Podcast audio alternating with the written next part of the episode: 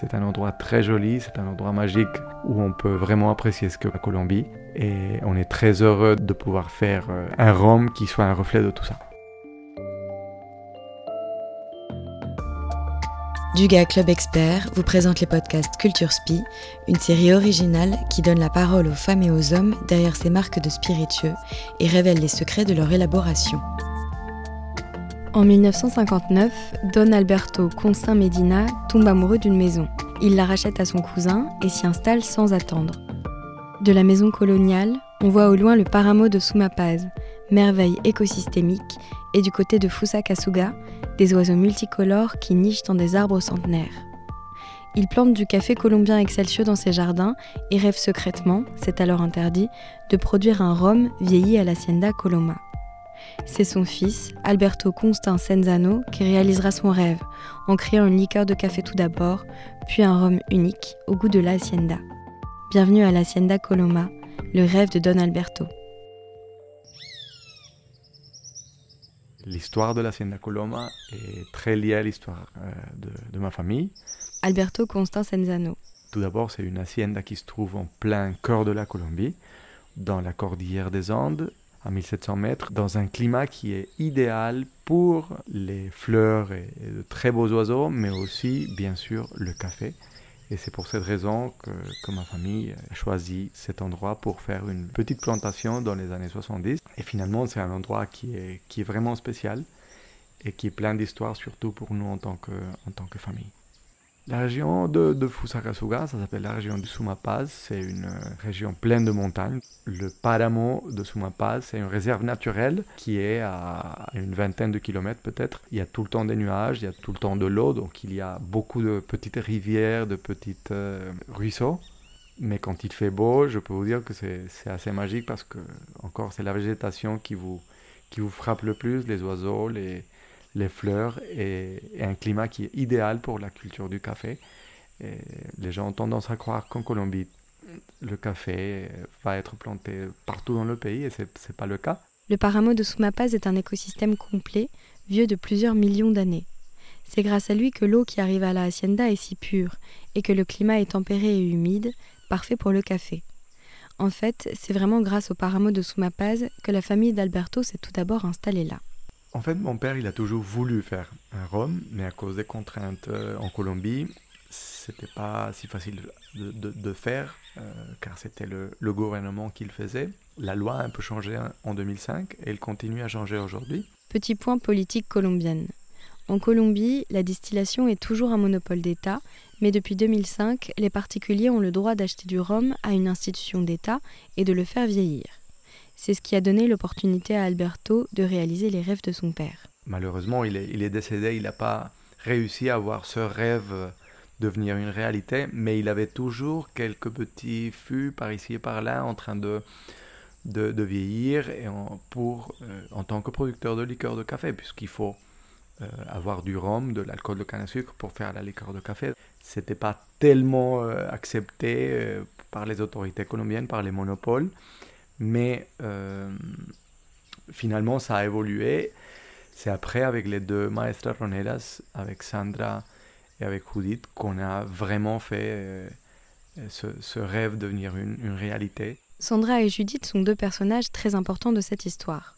Maestras roneras, littéralement maîtresses de chais, elles sont celles qui ont accompagné la famille dans l'élaboration de la liqueur de café d'abord, puis du rhum. Judith et Sandra, c'est nos deux maestras roneras qui sont avec euh, la maison euh, depuis une trentaine d'années, même plus. Et Judith et Sandra sont comme, comme de la famille pour, pour moi, pour nous. Entre les deux, elles ont plus de, de 50 ans d'expérience en choisissant les, les fûts, les rhums, les matières premières, faire la, la supervision des vieillissements. Et c'est vraiment un plaisir de les voir travailler ensemble parce qu'elles sont très différentes. Parfois, elles parlent même pas, elles sont en train de déguster, elles se regardent entre elles et c'est assez intéressant de les voir travailler. Au tout début, av avant même que, que, mon père soit décédé, on a commencé à faire quelques essais avec la liqueur de café et on s'est rendu compte que le fût de bourbon américain était assez complémentaire en termes gustatifs et, qu'on pouvait faire de belles choses avec la liqueur de café et le fût de bourbon. Mais finalement, c'était en 2006 qu'on a trouvé cet aspect unique du rhum Coloma, qui est son finish. Et ça a été trouvé euh, par accident. C'est Sandra qui s'est trompée un jour. Par erreur, elle a vidé un fût euh, de rhum dans un fût qui avait eu avant la liqueur de café. Elle a cru qu'elle s'était trompée, mais c'était la, la, plus belle coïncidence parce que elle a dégusté ça. Nous avons tous dégusté ça et nous avons beaucoup aimé le résultat. Donc on a essayé de, reproduire cette erreur dans les, produits et dans les rhums. Du coup, on a commencé à jouer un peu avec quel était le, temps idéal de finish pour que le produit soit tout d'abord un rhum, mais avec des petites notes bien équilibrées et bien subtiles du café, puisqu'on était à l'origine une maison euh, de café. Donc à cause de cette petite anecdote, le rhum a été créé et on a décidé d'aller en avant avec, euh, avec le rhum parce qu'on on, pensait que c'était euh, la petite particularité qu'on cherchait depuis longtemps pour faire ce, rêve euh, réalité, disons.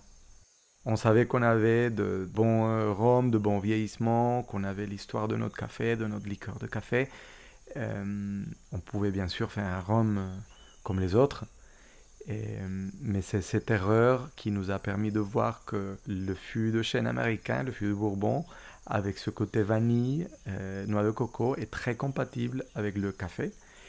Et euh, non seulement avec le rhum, mais aussi avec le café. Donc cette combinaison de, de vieillissement en fût de Bourbon et après en finition, quelques mois seulement. C'est à cause de ça qu'on a décidé de bien explorer cette formule particulière, cette petite touche que j'insiste doit rester très équilibrée, doit rester subtile. On n'a on a jamais voulu faire un rhum euh, au café ou quelque chose de, parfumé, ni, non plus, mais on a voulu faire quelque chose qui soit très élégante, très équilibré et que les gens puissent apprécier ce, petit aspect de, de la sienda surtout qui, qui nous fait unique. C'est notre histoire avec le café en toute euh, subtilité. Cette erreur donne un produit unique, très lié à l'histoire de la famille et de la hacienda. La touche Coloma, c'est ça. Un vieillissement en fût de Bourbon, 8 ou 15 ans, pour la douceur, la vanille, le caramel, et un finish en fût de liqueur de café qui apporte des notes de torréfaction, de mocha et de chocolat noir. Le rhum Coloma est aussi un pur produit de son terroir et de son climat. En Colombie, il n'y a pas de saison. Donc la température va dépendre de l'altitude en montagne. Et les, les, vieillissements, comme vous le savez, vont être complètement différents si on les fait au niveau de la mer ou en altitude. Mais c'est ce climat tiède euh, entre 16, 17, 18 degrés et 21, les 23 ou plus euh, degrés qui va, qui va donner une, stabilité. Vous savez, les spiritueux, c'est comme les vins les meilleurs produits sont toujours un résultat de, beaucoup de stabilité, beaucoup de patience. Et, justement, c'est, je crois que c'est un aspect très important de nos vieillissements, le fait que ça soit fait à 1700 mètres d'altitude. À l'hacienda, c'est un peu ce voyage dans le temps. Tout est resté euh, comme à l'époque ancienne la décoration, si vous voulez, les, les, arbres qui sont là depuis une centaine d'années, c'est le même arbre qui pousse et qui pousse et qui pousse tous les ans. Et c'est un peu ce, cette notion du, du, temps qui rend les choses plus belles, plus agréables si on est patient. Si on veut bien attendre, le temps va, va révéler des choses très jolies et je pense que la est justement un endroit qui nous rappelle ça tous les jours. Et justement, qu'est-ce que vous pensez que le Rhum Coloma dit de la Colombie à l'étranger? Je pense que le Rhum Coloma euh, va transmettre euh, un peu tous les aspects de, Colombie, cette frondosité, cet aspect généreux. Je pense que les Colombiens, ou, je veux croire au moins que les Colombiens, nous sommes euh, généreux, nous sommes accueillants et, qu'on essaye de donner tout le temps plus de ce qu'on attend de nous. Et j'espère que cela est, est transmis dans notre Rhum.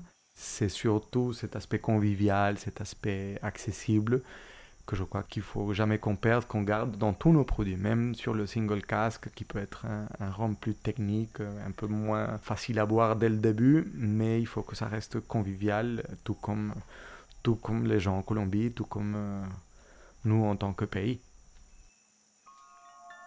Au fond, ce dont le Rhum Coloma parle, c'est d'un père et de son fils passionnés de spiritueux qui ont suivi les lois pour développer petit pas par petit pas un Rhum unique.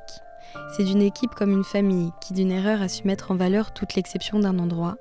C'est d'un paramo vieux de plusieurs centaines de millions d'années qui continue à donner à ceux qui l'entourent une eau purifiée. C'est d'une maison coloniale entourée de plantes de café. Et dans l'équilibre du Rhum Coloma, il y a surtout la stabilité des générations qui continuent à produire jour après jour pour rendre hommage à celles qui les ont précédées. Ce reportage a été produit par la Maison du Gars, réalisé par le studio Encore Encore.